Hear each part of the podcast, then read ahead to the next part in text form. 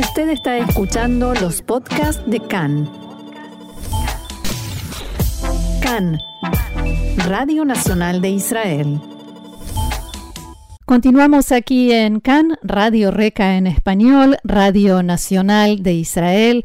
Hablábamos de economía, de la realidad, la actualidad de nuestro país en estos momentos y para profundizar más en todos estos temas y comprender mejor la situación, tenemos el gusto, el honor de tener con nosotros una vez más en línea al profesor Manuel Trachtenberg, economista y titular del Instituto de Investigaciones de Seguridad Nacional. Manuel, shalom y bienvenido una vez más acá en español.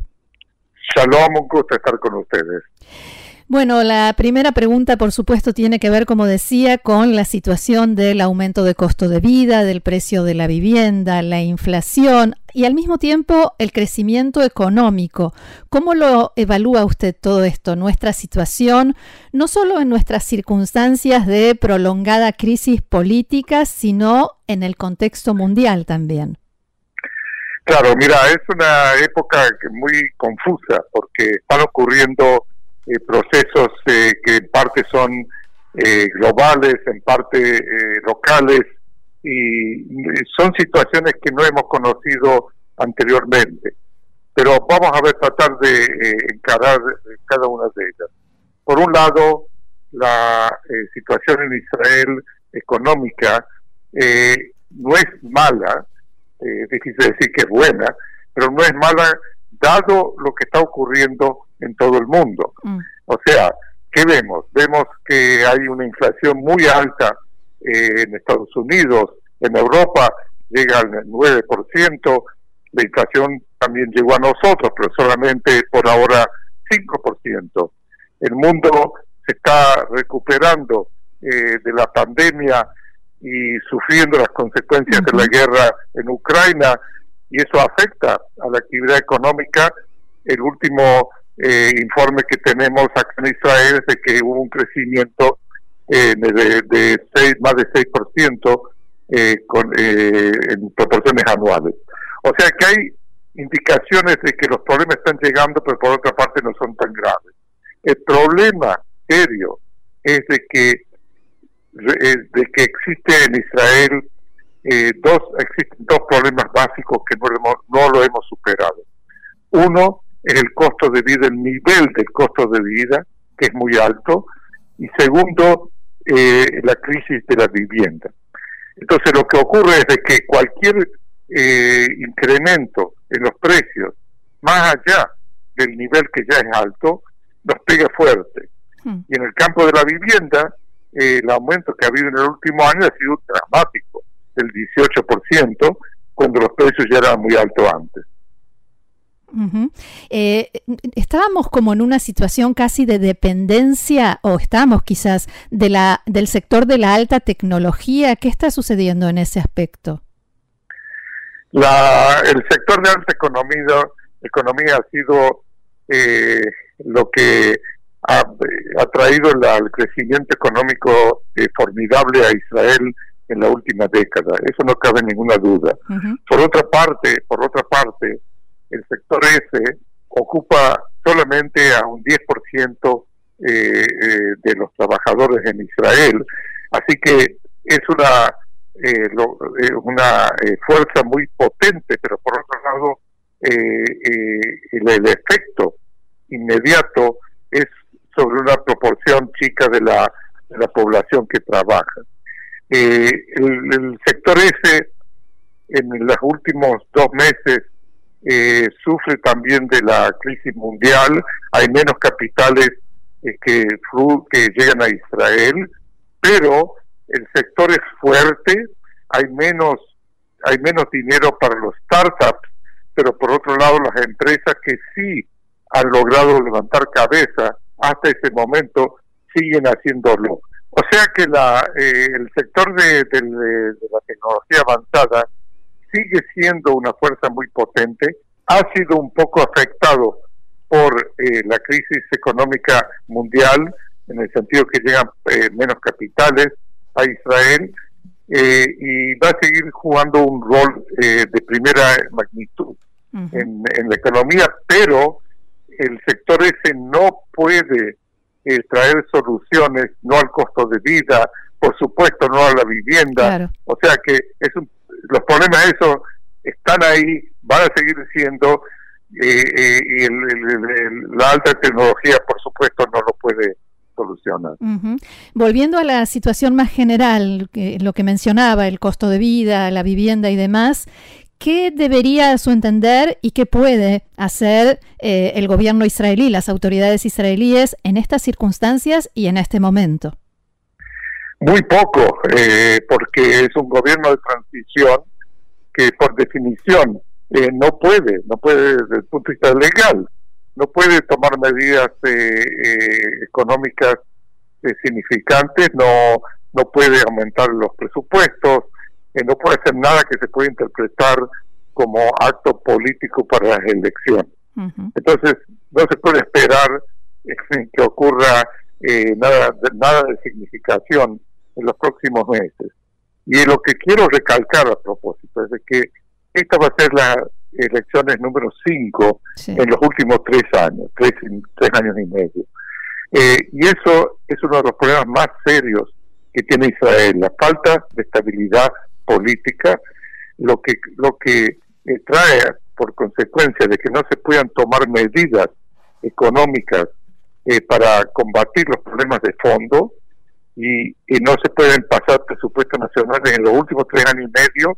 Un solo presupuesto pasó el año pasado, y con reformas, etcétera, y eso tiene eh, una, una influencia nefasta sobre la economía, sobre la situación de la vivienda, eh, del costo de vida, etcétera. Me gustaría pedirle que comparta con nosotros no solo su análisis, sino también sus impresiones e incluso me atrevería a decir sus sentimientos respecto de la situación del sistema educativo. El sistema educativo de Israel eh, sufre de hace mucho tiempo de problemas de fondo que no han sido tratados. Eh, lo vemos eso en los resultados comparativos de Israel frente a los países de la OSD. Eh, estamos siempre, eh, año tras año, abajo del promedio, a veces, a veces, a veces muy abajo. Y no es solamente que el promedio de, de los resultados educativos en Israel es malo, sino que hay una gran disparidad dentro de Israel en esos resultados, eh, lo que indica de que hay mucha desigualdad en el sistema educativo. El problema es de que no, no es solamente un problema de presupuestos, porque muchas veces es lo que, lo que se piensa, sino de que el Ministerio de Educación eh, es terriblemente burocrático, eh, es terriblemente resiste cambio, Mm. Y, lo que el resultado es de que los directores de colegios tienen muy poco eh, campo de acción, de iniciativa, etcétera, y muchos de los presupuestos se pierden en esa maraña burocrática. Esa es una parte. La otra parte es de que Israel tiene eh, el, número de de la fertilidad, lo que se dice, nacimientos chicos, el número de hijos por mujer, sí, eh, más alto de la OSD, por lejos, eh, un promedio de tres, de más de tres eh, niños por mujer, y eso significa de que la población de niños crece año a año. Para, para poder eh, mantener un nivel, educativo mínimo. Hace falta construir escuelas y aulas y maestros, etcétera, etcétera, para poder eh, eh, copar con ese crecimiento de la población de niños. En Israel siempre la inversión en ese sentido ha estado atrás de las necesidades que lo que implica el crecimiento, yo no digo la mejora, sino que el crecimiento. Entonces no es novedad de que a dos semanas de empezar el año lectivo, ¿sí? Eh, se habla de miles de maestros que faltan. Y no es, no es entonces ninguna sorpresa de que el número de niños por eh, eh, aula ¿sí? es de más de 30. Y lo mismo en los jardines de infantes. Entonces, ¿qué se puede esperar? ¿Te cuenta?